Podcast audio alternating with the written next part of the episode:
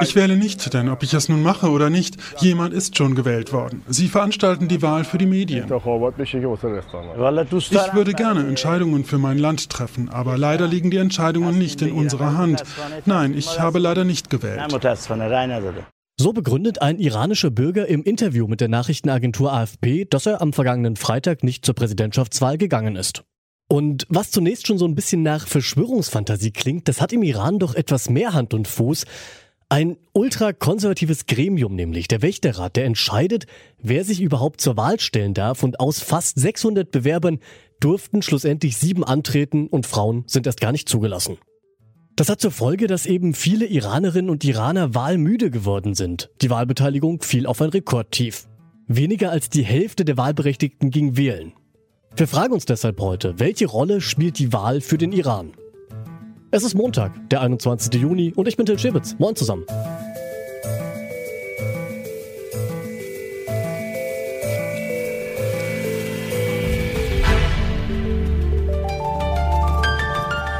Zurück zum Thema.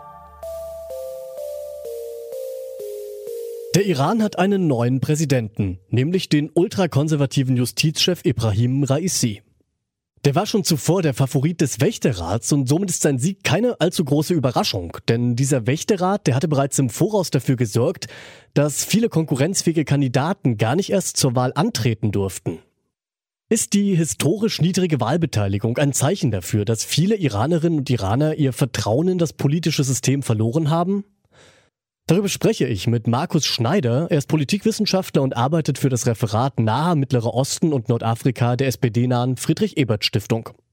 Ne, der Iran ist ein Land, das durchaus eben äh, Wahlen hat. Diese Wahlen waren in der Vergangenheit auch zumindest kompetitiv. Das heißt, sie waren jetzt nicht fair und frei. Es konnte nicht jeder antreten. Es gibt dieses Gremium, diesen Wächterrat, den Sie erwähnt haben, der im Grunde die Kandidaten auch zulassen muss. Allerdings hatten wir in den vergangenen äh, Jahren, eigentlich in den letzten, sage ich mal, 20 Jahren, meistens Wahlbeteiligungen, die wirklich weit über der 70 Prozent äh, lagen. Ne? Und diesmal war es das erste Mal, dass wir im Grunde ja nur noch eine Wahlbeteiligung von 48 Prozent hatten. Und dazu kommt auch noch, dass von den Leuten, also weniger der Hälfte der Wählerinnen und Wähler, Wähler, die zur Wahl gegangen sind, dann auch wiederum 14 äh, Prozent dann nochmal praktisch ungültige Stimmen abgegeben haben. Das heißt, es ist nochmal ein ganz eindeutiger Misstrauensbeweis gegen ein politisches System, das eben, äh, ja, sage ich mal, nicht mehr Kandidaten aus allen Lagern zulässt. Nun ist das Staatsoberhaupt des Irans ja nicht der Präsident, sondern der religiöse Führer Ayatollah Ali Khamenei. Wie viel Macht hat denn der neu gewählte Präsident Raisi jetzt im Iran überhaupt? Ja, generell, genau, haben Sie ja praktisch dieses sehr spezielle, auch äh, politische System in der Islamischen Republik, wo Sie eben jemanden haben wie der obersten äh, Religionsführer, Revolutionsführer, der den Großteil der Macht eben auf sich konzentriert und auf der anderen Seite haben Sie eben jemanden wie den Präsidenten, den Staatspräsidenten, der dann eben tatsächlich von der Bevölkerung direkt gewählt wird.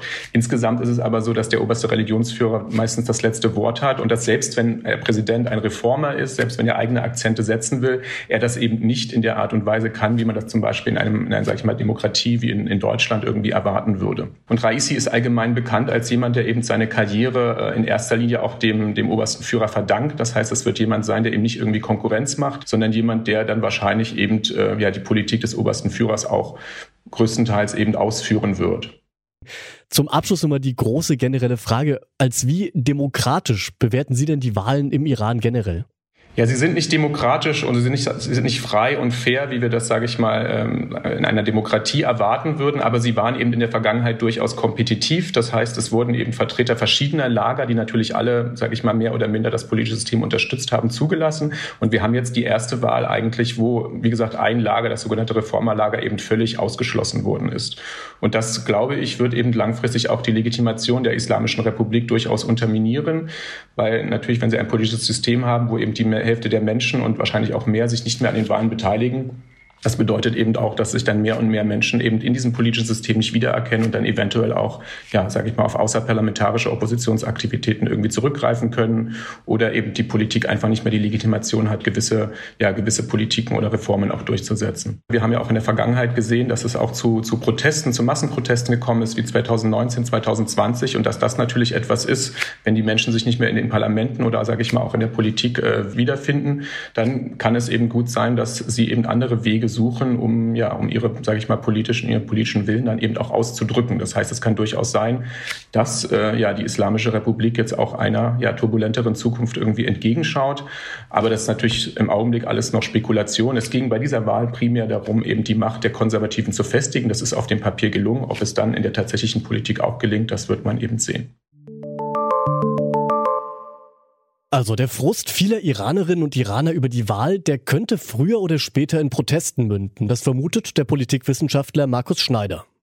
Und ich konnte auch noch mit Jörg Hendrik Brase sprechen, der als ZDF-Korrespondent aus dem Iran arbeitet. Und als erstes habe ich ihn mal gefragt, ob er das auch vermutet. Also die Stimmung, die wir da festgestellt haben, war eher, dass die Leute frustriert sind, ähm, dass die Leute desillusioniert sind und viele haben natürlich auch Angst. Die Proteste, die wir gesehen haben vor zwei Jahren zum Beispiel, wurden brutal niedergeschlagen. Das hat Eindruck hinterlassen. Mein Gefühl ist im Moment, dass das Potenzial eines, eines gewaltvollen Widerstandes, also Straßenproteste, das äh, ist nicht, schätze ich als nicht besonders groß ein, sondern es ist so, dass, äh, dass die Leute sich tatsächlich eher ins Private zurückziehen, dass sie das Interesse verlieren an, an der Politik, auf die sie selbst keinen Einfluss haben. Und ähm, insofern glaube ich jetzt nicht, dass wir Straßenproteste sehen werden, jedenfalls nicht in der nahen Zukunft. Nun ist ja der zukünftige Präsident Raisi kein unbeschriebenes Blatt. Er gilt als mitverantwortlich für Massenhinrichtungen von politischen Gegnerinnen und Gegnern in den 80er Jahren. Was bedeutet denn seine Präsidentschaft jetzt konkret für die Menschen im Land, die ihn kritisieren oder die eher kritische Stimmen sind?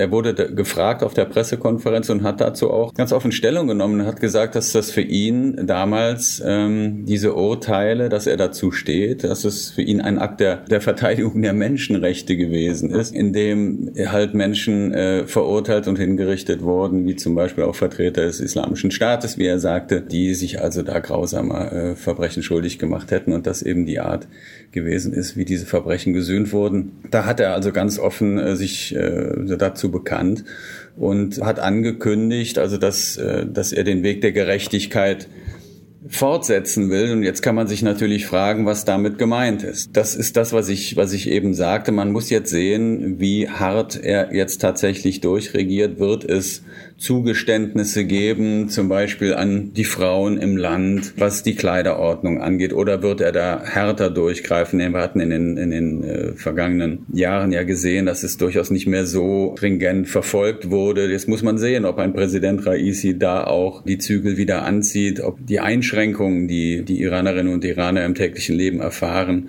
ob die äh, wieder strenger werden, eben entsprechend auch harte Urteile gefällt werden. Dann kann ich mir vorstellen, wenn, das so kommen sollte, dass nicht nur eine größere Zahl von Leuten das Land verlassen werden. Das sehen wir ja jetzt bereits, dass viele auch gut ausgebildete junge Leute das Land verlassen, weil sie äh, keine Perspektive im Land sehen. Aber sollte es einen harten Regierungsstil geben, dann kann ich mir vorstellen, dass dann der Unmut wächst und wir dann vielleicht auch wieder Proteste sehen werden.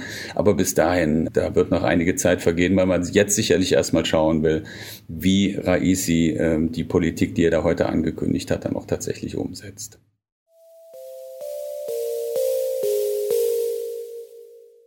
Dass der Wächterrat einem Kandidaten den Weg zur Präsidentschaft geebnet hat, indem er alle anderen konkurrenzfähigen Kandidaten ausgeschlossen hat, das empört viele Iranerinnen und Iraner. Politikwissenschaftler Markus Schneider glaubt, der Frust der Menschen, der könnte sich in Protesten entladen. Der Journalist Jörg Hendrik Brase hingegen vermutet, dass viele Menschen politikmüde sind und sich jetzt erstmal ins Private zurückziehen werden. Wie es genau weitergeht im Iran, wird sich im August zeigen. Dann nämlich übernimmt der Hardliner Ibrahim Raisi das Präsidentschaftsamt von seinem Vorgänger Hassan Rouhani, der als moderat gilt. Ein kompletter politischer Kurswechsel ist dennoch nicht zu erwarten, denn das letzte Wort hat im Iran nach wie vor der religiöse Führer Ayatollah Ali Khamenei. Wobei der ultrakonservative Raisi mit ihm auf einer Linie ist. Noch kurz ein Hinweis in eigener Sache. Bei Apple Podcast Abonnements, da könnt ihr ausgewählten Podcasts exklusiv folgen. Und wir vom Podcast Radio, wir sind dort auch dabei, zum Beispiel mit dem Daily-Kanal, auf dem ihr unsere täglichen Formate hören könnt. Wenn ihr den mal auscheckt und abonniert, würden wir uns natürlich freuen. Und damit sind wir durch für heute. An dieser Folge mitgearbeitet haben Lina Cordes, Toni Mese und Andreas Propeller. Chefin vom Dienst war Alia Rentmeister und ich bin Till Schibitz. Bis zum nächsten Mal. Macht's gut, ihr Lieben. Zurück zum Thema vom Podcast Radio Detektor FM.